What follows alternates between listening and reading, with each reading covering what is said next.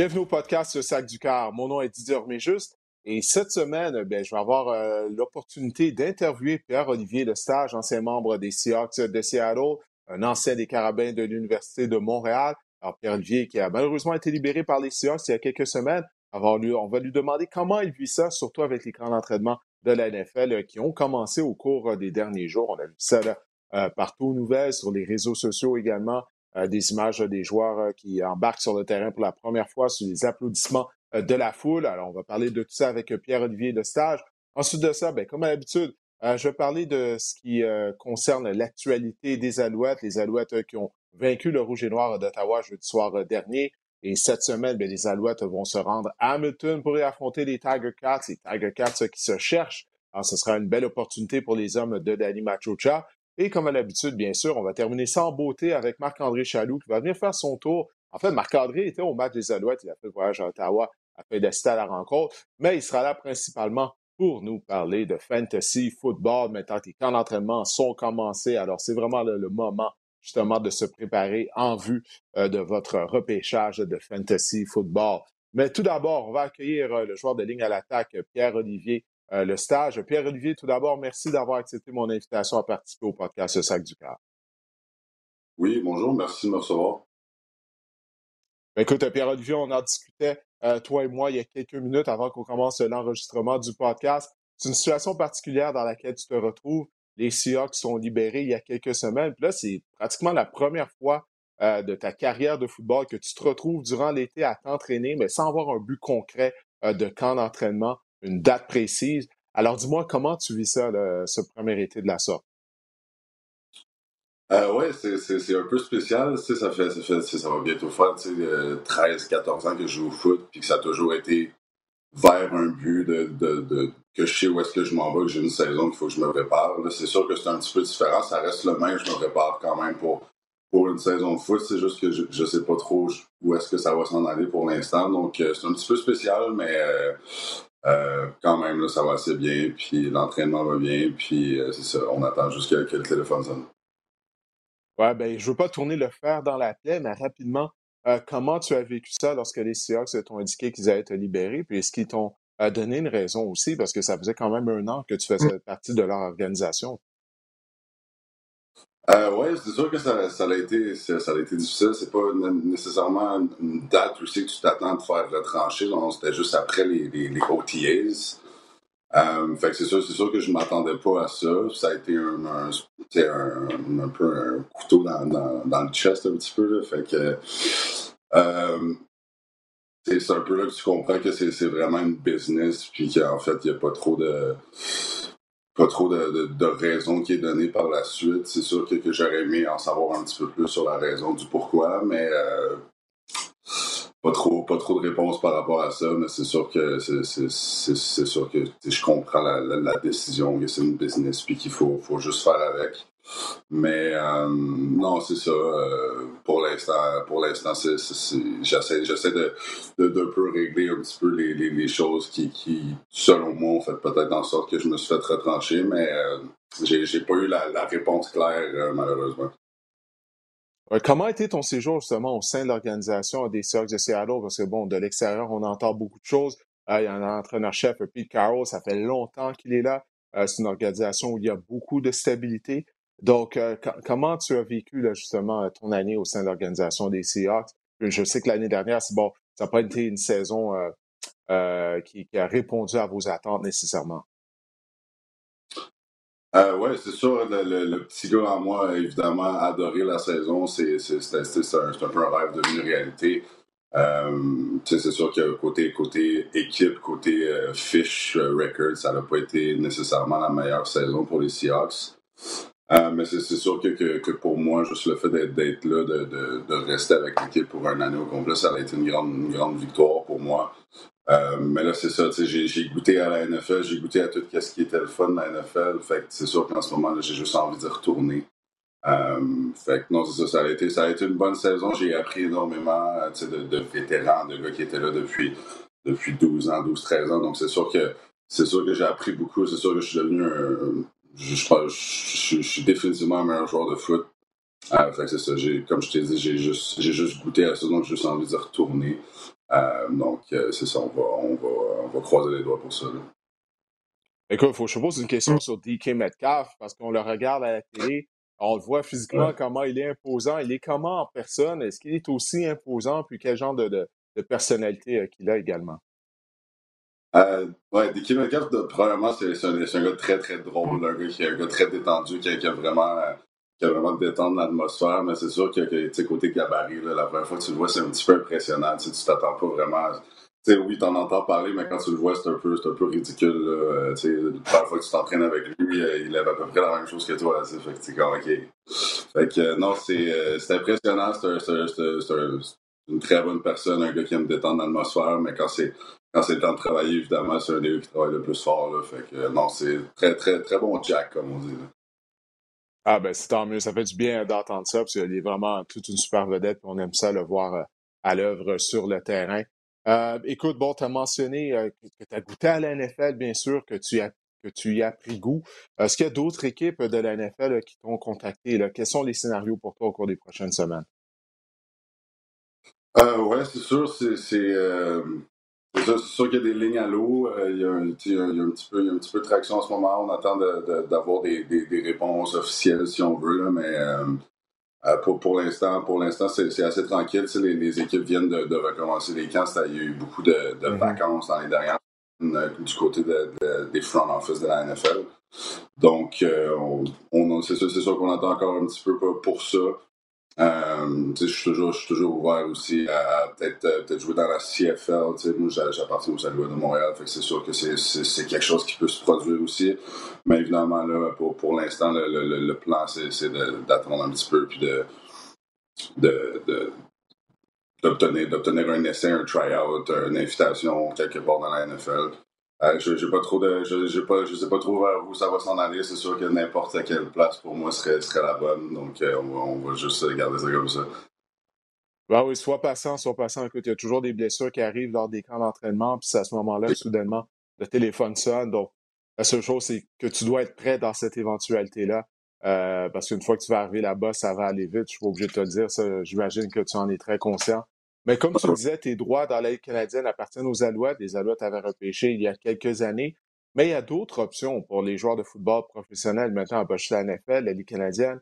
Euh, il, y a, la USFL euh, qui a terminé sa première saison, la XFL qui sera de retour pour une troisième fois dès l'année prochaine, en 2023. Est-ce que ce sont des avenues qui euh, piquent ton intérêt?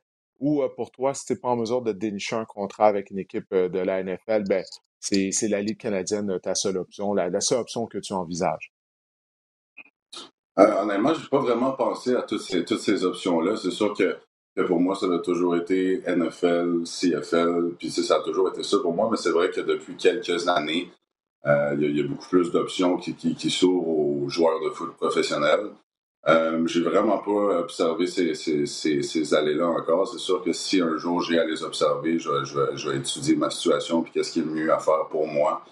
Mais euh, c'est sûr, c'est sûr que c'est beau à voir qu'il y a de plus en plus d'options pour les joueurs professionnels puis que c'est pas nécessairement juste NFL ou boss comme on dit là, avec l'anglicisme. Fait que non, c'est très le fun qu'il y ait plus, de plus en plus de portes ouvertes pour les athlètes. C'est sûr qu'un jour, je, si j'ai à, vérifier ces allées-là, je vais les vérifier, mais pour l'instant, pour l'instant, c'est encore la NFL le plan A. Ouais, ben écoute, Pierre-Olivier, je te souhaite que justement ton plan A se réalise, une équipe de la NFL au cours des prochains jours ou des prochaines semaines euh, t'appelle et euh, pour faire recours à tes services. Euh, je, te le souhaite de tout cœur. Encore une fois, je te remercie d'avoir accepté mon invitation afin de participer au podcast. Je te souhaite la meilleure des chances. Si ce n'est pas avec une équipe de la NFL, ben, je vais avoir la chance de te couvrir avec les Alouettes, mais je te souhaite de dénicher une place euh, dans la NFL très prochainement. Parfait, Didier. Merci beaucoup. Merci de m'avoir reçu. C'est toujours un plaisir de discuter avec toi. Ah oui, attention à toi. Bonne fin de journée. Vraiment. Alors, avant justement de parler euh, des Alouettes, euh, qui sera peut-être la prochaine équipe de Pierre-Olivier de stage, Pierre-Olivier qui est toujours euh, très gentil, très sympathique, on va parler rapidement de la NFL, puisqu'il y a Kyler Murray, carrière des Cardinals Arizona, les Cardinals qui ont cédé finalement. Ils ont donné une prolongation de contrat très lucrative à Kyler Murray, qui fait deux des carrières de la NFL les mieux payées.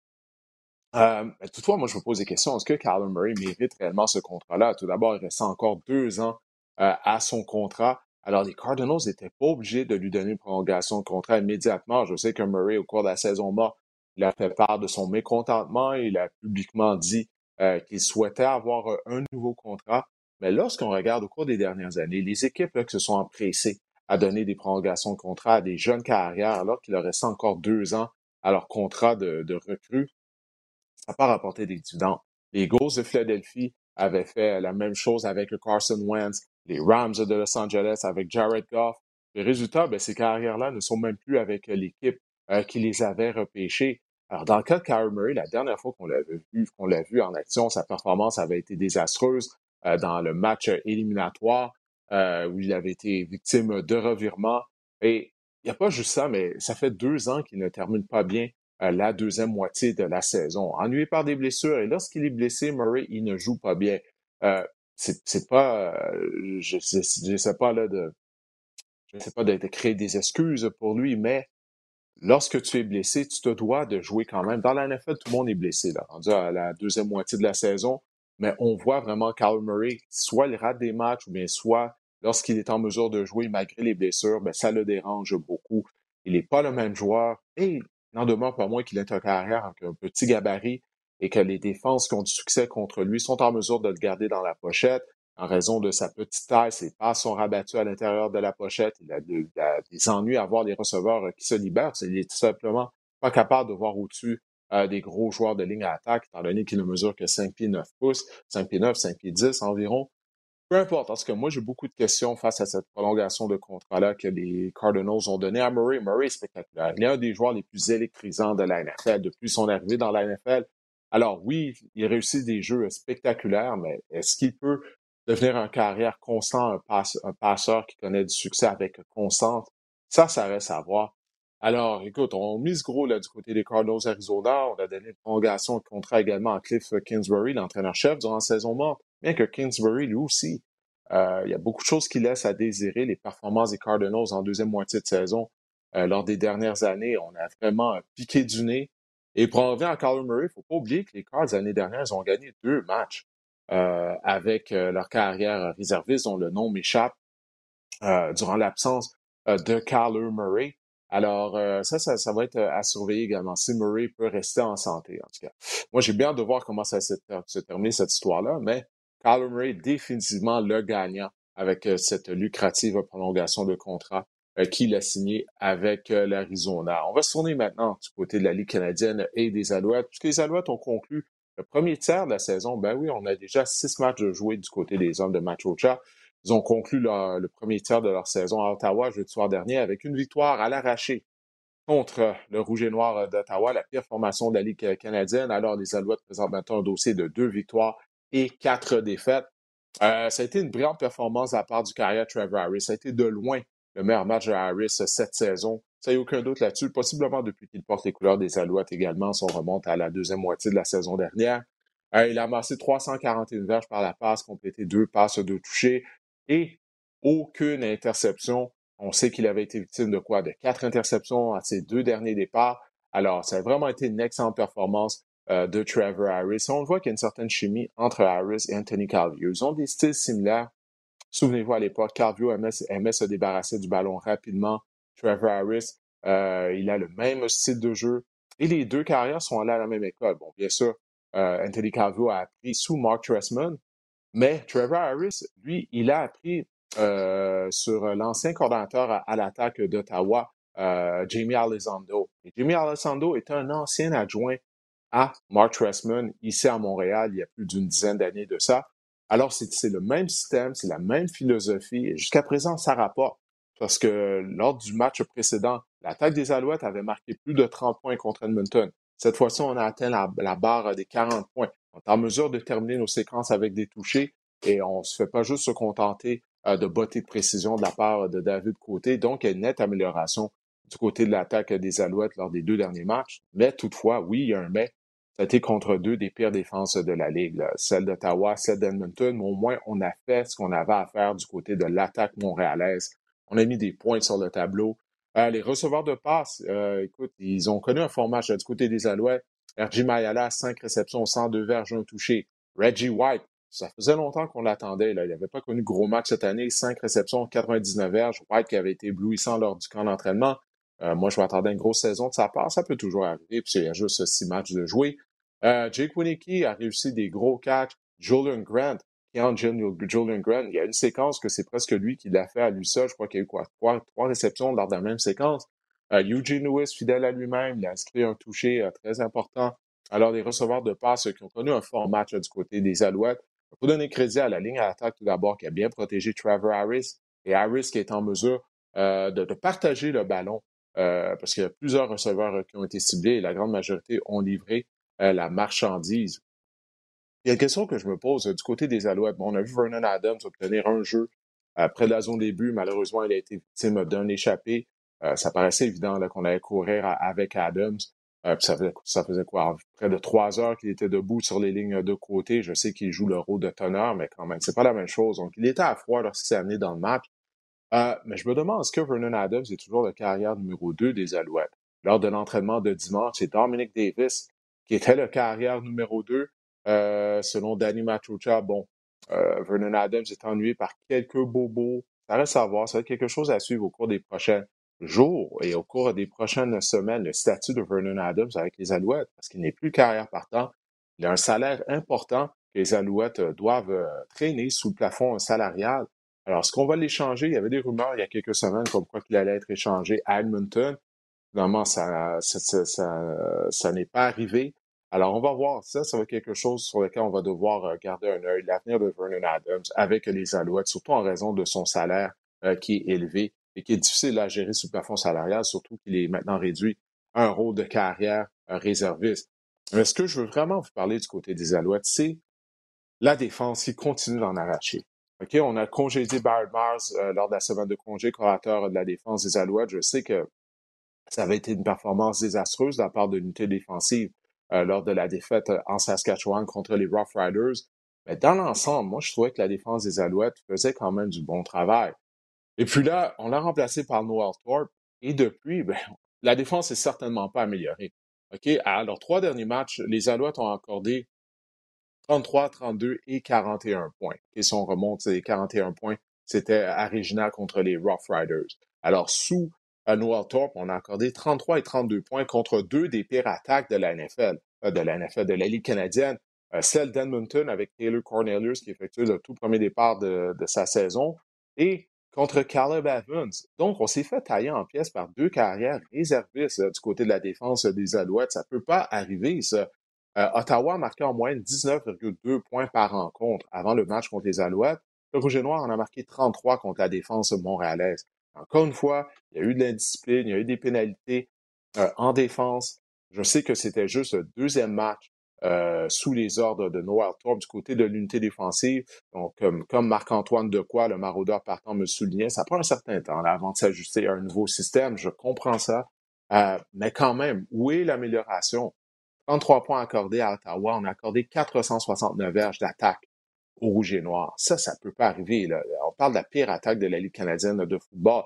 Alors, du côté de la défense, du côté de l'attaque, les changements qu'on a apportés rapportent depuis deux semaines du côté des Alouettes. Il n'y a aucun doute là-dessus.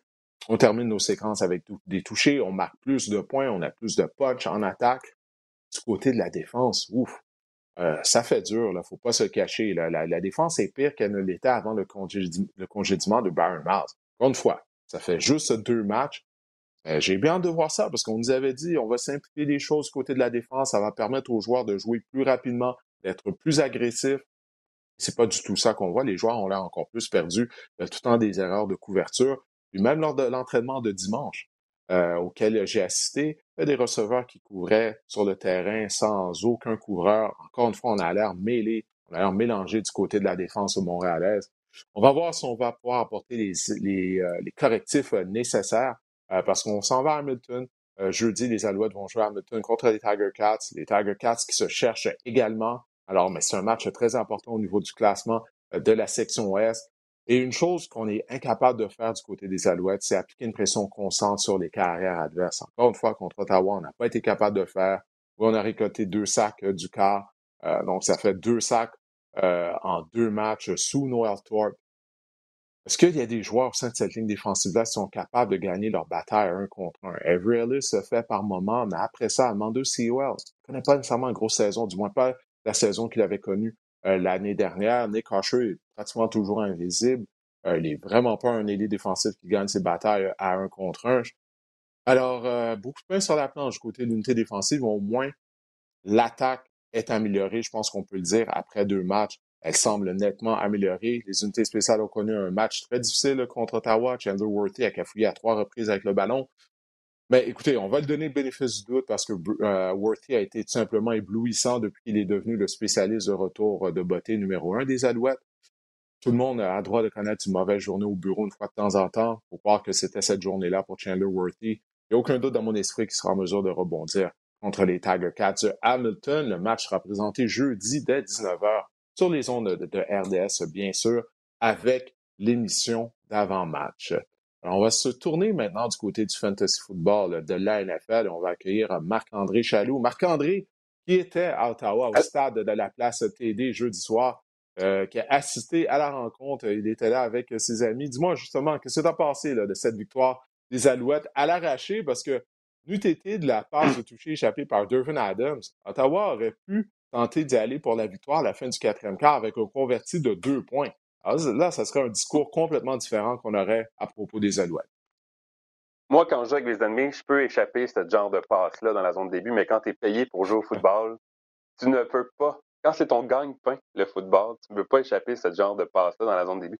Non, j'ai adoré mon expérience. Euh, c'est surtout l'ambiance euh, du Lansdowne que, que j'ai tripé euh, avec mes amis. Je veux dire, il y a beaucoup de restaurants. J'invite les gens, si vous n'êtes jamais allé à Ottawa, c'est vraiment, euh, le stade est beau. il y a une belle ambiance autour. Il y a comme un quadrilatère de restaurants. C'est vraiment bien fait. Pour ce qui est du match, moi aussi, la défense, c'est épouvantable. Didier, j'ai trouvé la défense vraiment inerte sur plusieurs jeux. Les joueurs du Rouge et Noir faisaient n'importe quoi un peu. les receveurs n'étaient pas couverts spécialement la tertiaire, les secondaires, euh, ben même, euh, tu as parlé de la, ligne défensive qui est quand même qu'on ne se rend pas au corps arrière. C'est vraiment, euh, si la défense a continue comme ça, Didier, on va avoir des problèmes chez les Alouettes en cours de saison. Puis je voulais parler de la fin de match. J'étais avec des gens néophytes au football.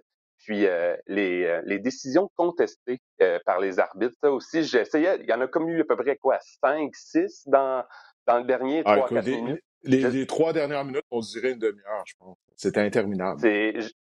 J'essayais de dire à mes amis, c'est pas comme ça d'habitude. Il y en a peut-être une qui est contestée. C'était interminable la dernière minute. Peu importe euh, si vous étiez en accord ou pas avec la décision de l'arbitre, je trouve tellement que qu'on perd du rythme dans ce temps-là dans la Ligue canadienne. C'est un peu ce qui fait défaut. C'est un peu ce qui, euh, qui m'achète comparé à un match de NFL aussi où ça va, tout est plus vite normalement. Ben, je, sais que du côté de la Ligue canadienne, on avait mis l'emphase euh, sur ce point-là. Durant la saison morte, on voulait que les, matchs se déroulent plus rapidement. Euh, mais jeudi soir, ça, ça a vraiment été euh, un échec. du côté de la NFL, il y a des matchs aussi où c'est interminable avec les, les reprises vidéo, tout ça. Écoute, ce système-là n'est pas parfait de reprise vidéo, que ce soit dans la NFL ou dans la Ligue canadienne. L'important, c'est qu'au bout du compte, j'imagine, c'est qu'on ait la bonne décision, mais c'était vraiment très, très long. Euh, jeudi soir à Ottawa. Mais pour en revenir à ce que tu as dit euh, du stade de la place CD, moi, c'est mon stade favori dans la Ligue canadienne. Je trouve ce stade-là vraiment charmant. Euh, tout le développement qu'on a fait autour du stade lorsqu'on l'a construit sur le site de l'ancien stade Frank Clair, c'est vraiment de toute beauté. Puis là, on va construire l'aréna de des 67. On va la, construire dans le fond de, la zone début où est-ce qu'il y a le pont éventuellement. Donc, un projet afin de faire de l'expansion avec tout ça. Euh, donc, c'est vraiment de toute beauté, comme tu l'as dit, les restaurants, euh, la, petite rue piétonnière également euh, qui a aux abords du stade. Donc, on n'est pas obligé d'aller bien loin afin de, trouver quelque chose à manger. Il n'y a pas de stationnement pour les voitures non plus. Pas de stationnement pour les voitures. On encourage les gens à venir à pied, prendre des navettes gratuites. J'ai apprécié. J'ai vraiment adoré mon expérience. Je veux dire, l'atmosphère était au, alentour du stade avant le match. C'était vraiment, vraiment, vraiment le fun. Ouais, belle atmosphère avant et après la rencontre, justement, euh, autour euh, du stade de la place TD. Maintenant, ça prendrait juste une victoire de la part du Rouge et Noir, parce que, mon Dieu, ils sont rendus avec une fiche d'aucune victoire euh, et six défaites. Je ne me trompe pas. La fiche de Paul Lapolice, maintenant, à titre d'entraîneur-chef dans la Ligue canadienne, est de 19 et 45, je crois. 19 victoires et 45 défaites. Pas, pas l'impression qu'il va survivre à la fin de la saison. Mais bref, Parlons fantasy football. Les camps d'entraînement ont commencé. J'ai vu des images de Josh Allen qui a fait son arrivée sur le terrain d'entraînement des Bills, sur les applaudissements des partisans des Bills. À Buffalo, on croit que ça y est, c'est notre année. On va aller au Super Bowl. Les Bills euh, sont Las Vegas, sont parmi les favoris euh, afin d'atteindre le match ultime. Mais que toi, tu es là pour nous parler euh, de fantasy football et tu as ciblé des joueurs qui, selon toi, pourraient pourrait éclore cette année-là. On pourrait assister à, l'émergence de certains joueurs qui sont talentueux. Alors, quel est le premier nom que tu as à nous suggérer? Je voulais, je vous ai déjà parlé de Jalen Hurts, qui pour moi est un corps qui, selon moi, va connaître la grande éclosion. J'essaie d'aller ailleurs pour vous, pour vous présenter peut-être un autre joueur, une autre carrière. Et avec la nouvelle à San Francisco que Jimmy Garoppolo, on autorise en fait Jimmy Garoppolo à se chercher une autre équipe ça, ça veut dire que Trey Lance va être le quart arrière partant, selon moi, des 49ers lors du match numéro un. Et on sait, Trey Lance, c'est peut-être mais au niveau fantasy, il est excessivement payant parce qu'il court avec le ballon. L'an dernier, Didier, euh, il a obtenu 31 portées dans les trois matchs auxquels il a tenté plus de 10 passes. Il a apparu sporadiquement dans certains matchs également, mais vraiment dans les trois matchs où il a été, disons, le quart partant ou le quart prédominant. Il a obtenu 31 portées. Et si on extrapole ça sur 17 matchs, ça fait énormément de portées. Et on sait qu'en fantasy, un quart qui court, c'est comme un cheat code hein, euh, lorsqu'on était jeune euh, pour un jeu vidéo. Donc, sur une saison complète, au moins 125 portées, il y a euh, des 12 quarts qui ont obtenu ça dans leur carrière. Il y en a 11 qui ont obtenu, qui sont, ont terminé le top 12 à la fantasy, à la position de la carrière, et il y en a 7 sur 12 qui ont terminé dans le top 5 annuellement. Donc, c'est pas, c'est pas, c'est pas des paroles en l'air. Un quart qui court, un quart mobile fantasy, c'est payant. Et on a ajouté des armes. Et, et, Lance a des armes autour de lui. Hein. On parle de Debo Samuel, on parle de Brandon Hayuk. Et je suis confiant de voir Kyle Shanahan euh, dessiner une attaque qui, qui convient à Trey. J'ai bien hâte de voir euh, euh, ce que Trey Lance va faire sur une saison complète. Il est présentement le carrière numéro 13 au niveau fantasy, Didier. Et je veux juste vous rappeler euh, les autres quarts euh, dans, du, prototype, disons, de Trey Lance. On parle de Patrick Mahomes en 2018. Didier, on s'en souvient, il était le quart arrière numéro 15 avant de connaître la grande éclosion. On parle de Lamar Jackson, qui était le quart arrière numéro 11 avant de connaître la grande éclosion en 2019, et Josh Allen, qui était le quart arrière fantasy numéro 11 avant de connaître la grande éclosion en 2020. Donc, c'est Trey Lance pour moi est peut-être le prochain de cette lignée-là. Et on peut voir en ce moment où on, le, on peut le, repêcher au niveau fantasy. Il est classé tout juste derrière Aaron Rodgers, Matthew Stafford, devant Derek Carr, Kirk Cousins. Je pense que c'est une bonne position en ce moment pour, pour repêcher Trey Lance. La seule question est, est-ce que vous êtes gambler dans la vie? Parce que oui, Trey Lance peut devenir un top 5 fantasy si euh, si les étoiles s'alignent, si tout va bien à San Francisco, mais euh, est-ce que vous vous sentez, c'est un beau risque également, mais on parle de grande éclosion, on parle de breakout en anglais.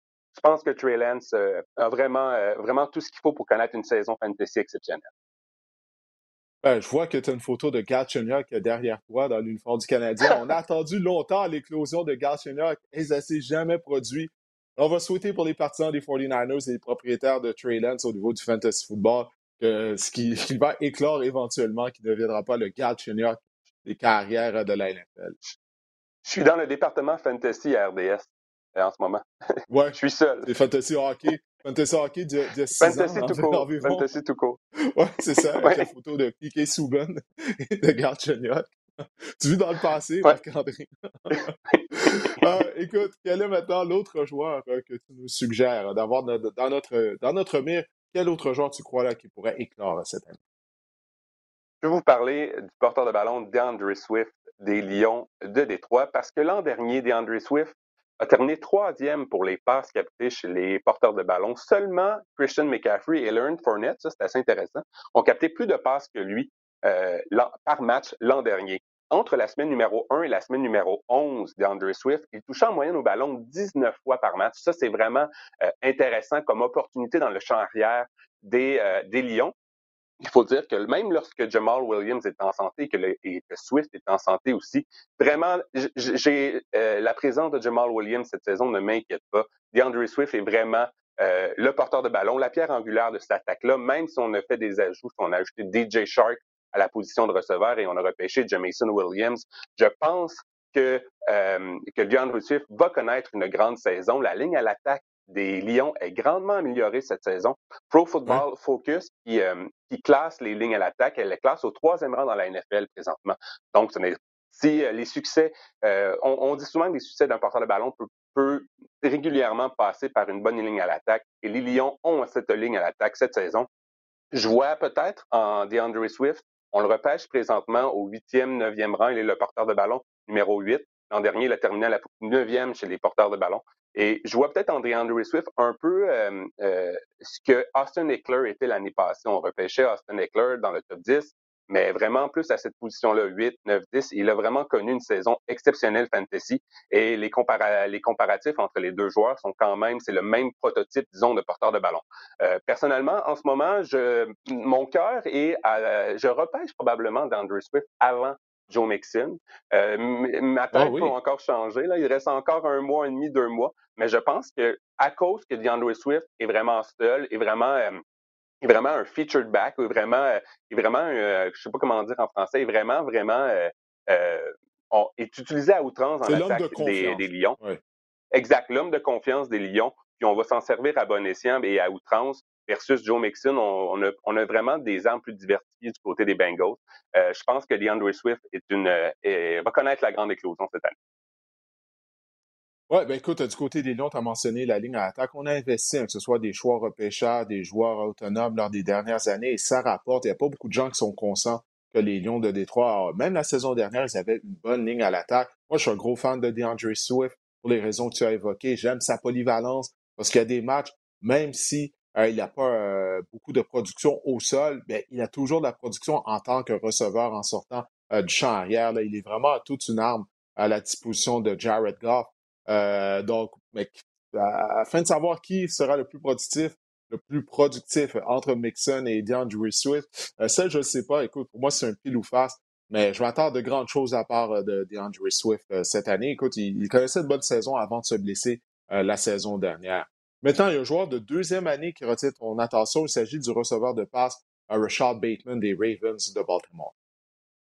Richard Bateman, l'année passée, de chez les Ravens, on dit qu'il avait un potentiel énorme. Sauf que il a, il a été blessé en début de saison. Il n'a pas vu le terrain avant la semaine numéro 5 ou la semaine numéro 6.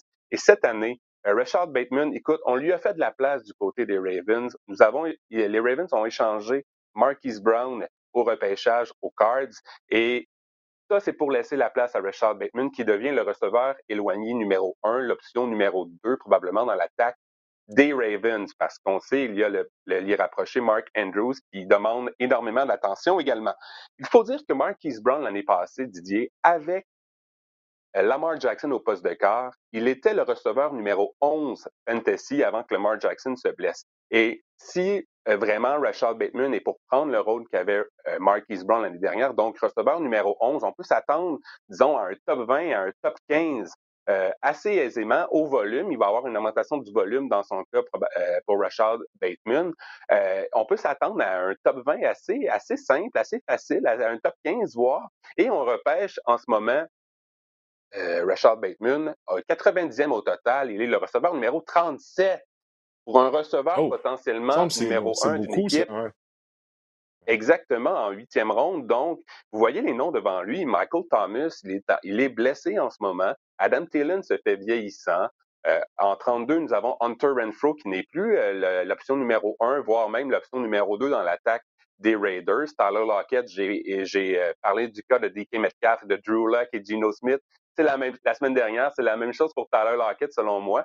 Juju Smith-Schuster, il n'y a rien de sûr devant T. Smith on a ajouté A.J. Brown du côté des Eagles. Donc, Rashad Bateman, pour moi, à ce, à ce rang-là, en huitième, fin du huitième rond, en 90e au total, j'adore vraiment euh, la perspective qu'il peut, et selon moi, il pourrait éclore euh, de façon, euh, de façon assez importante. Oui, non, écoute, c'est un bon choix. Bateman, qui est un ancien coéquipier de Benjamin Saint-Just à l'Université du Minnesota. Et il connaissait, souviens-toi, tout un camp d'entraînement l'année dernière avec les Ravens. Il faisait sensation au camp des Ravens avant de se blesser. Comme tu l'as dit, ça fait en sorte qu'il a raté le début de la saison régulière. Mais par la force des choses, il devrait être productif parce que le, le seul homme de confiance qui reste à Baltimore du côté de Mark Jackson, c'est bien sûr Mark Andrews, il est rapproché, mais à la position de receveur éloigné, il y a Bateman et pas grand-chose d'autre. Donc oui, il devrait être ciblé pas mal. Par la force des choses, il devrait être productif, mais il est également un receveur seulement de deuxième année qui est très talentueux. Le seul petit bémol du côté des Ravens, c'est que avec Lamar Jackson qui court à outrance dans l'attaque, la part du gâteau pour les receveurs est petite. Mais avec seulement deux receveurs et pas grand-chose d'autre, je pense que Bateman peut vraiment euh, avoir euh, sa, part du gâteau avec Mark Andrews. Et il y a un autre receveur de passe qui retient ton attention. Il s'agit d'un receveur des Bills de Buffalo. Gabriel Davis, hein, et n'allez pas croire que je me suis fié seulement à son gros match contre les Chiefs en finale euh, de division l'année dernière, donc où il avait obtenu plus de 200 verges, en fait 201, c'est plus de 200 ça, euh, et quatre touchés.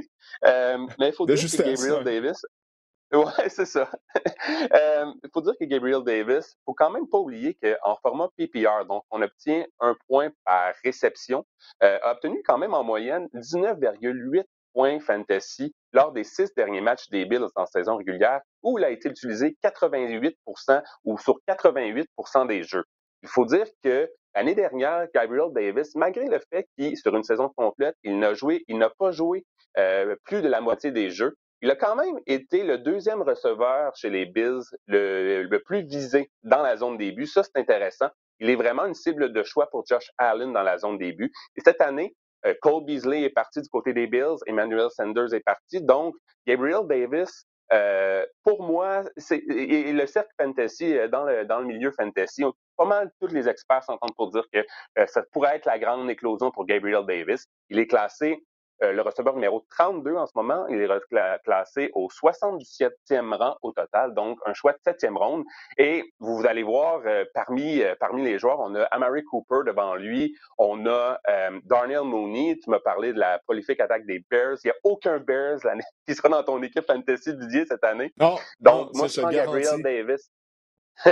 Moi, je prends Gabriel Davis avant ces joueurs-là. Et en fait, il y a un petit trio de receveurs de passe euh, à ce, à ce stade-ci dans vos repêchages qui, qui sont intrigués, intrigants pour moi.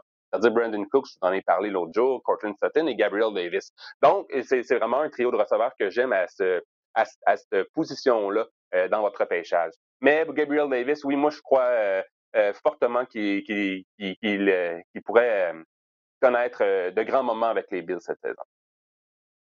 Ouais, la, seule chose qui me fait peur dans le cas de Gabriel Davis, c'est comme tu l'as dit, c'est comme si c'était un choix unanime là, auprès de tous les analystes de fantasy football qui va connaître une grosse saison. Fait que là, je me dis, bon Dieu, est-ce que tout le monde va réellement avoir raison? Parce qu'il y a beaucoup admis son, son physique, sa rapidité, mais c'est le choix unanime. Tout le monde s'attend à une grosse saison de la part de Gabriel Davis. En tout cas, j'espère que, que ça va arriver.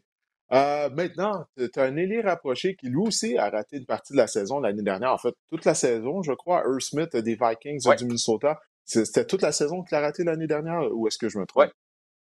Toute la saison. Toute la saison. En fait, je voulais euh, vous parler d'un ailier rapproché absolument.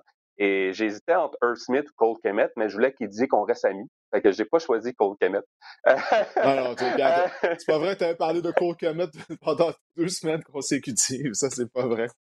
J'aurais pas laissé faire je voulais qu'on reste des amis, donc je vais vous parler d'Earl Smith que j'adore euh, présentement, que je pense qu'il va connaître la grande éclosion également. Il euh, faut dire qu'en 2020, mm. euh, c'est quand même loin 2020, on s'entend, c'est deux, c'est il y a deux ans. Il était Earl Smith mm-hmm. huitième chez les alliés rapprochés lorsqu'il était ciblé pour les verges, lorsqu'il était ciblé. Donc c'est vraiment un bon un bon athlète, un bon allié rapproché. Et je me questionne peut-être à savoir, euh, tu sais, dans l'attaque des, euh, des, euh, des, Vikings, je veux dire, après Justin Jefferson, qui est tout simplement incroyable, Adam Thielen se fait vieillissant.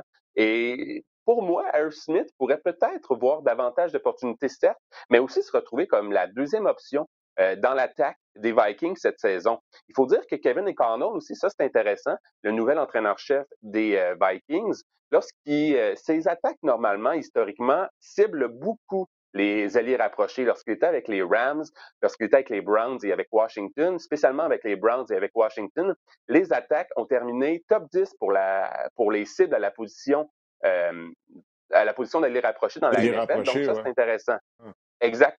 Ça, c'est intéressant. Et on s'entend pour Earl Smith, la compétition est inexistante devant lui, euh, derrière lui, pardon, en ce moment. Euh, les, les, les, les, les alliés rapprochés avec qui il est en compétition au camp, euh, ils totalisent ensemble 11 réceptions dans la NFL. Donc vraiment, euh, Smith a vraiment toute la place en ce moment. C'est un ancien choix de deuxième ronde également en 2019. Il vient d'une université assez euh, assez notoire, notable également, la grosse Alabama. université Alabama. Donc, je veux dire, c'est un c'est un, bon joueur de football. Il est présentement classé au 14e rang chez les alliés rapprochés. C'est vraiment en fin de repêchage ici. Et, lorsque vous repêchez ce, ce genre d'alliés rapprochés-là, c'est parce que vous avez euh, priorisé d'autres positions que plutôt d'aller chercher des, des Waller, des Kelsey, des Kettle, des Kyle Pitts. Mais de ce groupe de receveurs qu'on voit sur le tableau en ce moment, Mike Gesicki, Pat Fairmouth, euh, Smith, Noah Fent, David Njoku. Je pense qu'en ce moment, en tout cas, mon cœur est avec Irv Smith. C'est le, le, lit rapproché en fin de repêchage que je préfère. Oui, écoute, c'est un bon choix, celui de Smith, parce qu'on a tendance à l'oublier, étant donné qu'il a raté euh, toute la saison 2021. C'est bien euh, le fait que tu, euh, tu, nous as parlé de ses statistiques en 2020, parce que c'était son année recrue, et à ce moment-là, on fondait beaucoup d'espoir sur lui du côté des Vikings. Il a sombré dans l'oubli en raison euh, du fait qu'il a raté toute la dernière saison. Mais là, il devrait être de retour en force. Alors oui, pourquoi pas prendre une chance sur Smith à la fin euh, de notre repêchage ou lors d'une semaine de congé également, si jamais il est toujours disponible dans votre ligue. Bref, on va voir le genre de début de saison qu'il va connaître, mais ce sont des bons points que tu amènes avec l'arrivée de Kevin O'Connell, et ainsi de suite. Donc, euh, Smith qui pourrait aider votre équipe de fantasy football, ça, il n'y a aucun doute. ben écoute, Marc-André, on a fait le tour. Euh, je vais te laisser y aller avec euh, ta décoration des anciens joueurs euh, du Canadien dans, les, dans les bureaux de RDS. Pas facile de trouver une affiche de football, hein? dans, non, la en tout cas, il n'y en a pas. J'ai pensé à mon affaire. Je me suis dit, il y a sûrement une... Mais je pense pas. Il a fallu que j'aille dans le hall avec John Bowman, je pense. Ouais, ouais, John Bowman, c'est. Ouais, c'est la photo la plus récente de joueur de football qu'il y a ouais. au bureau.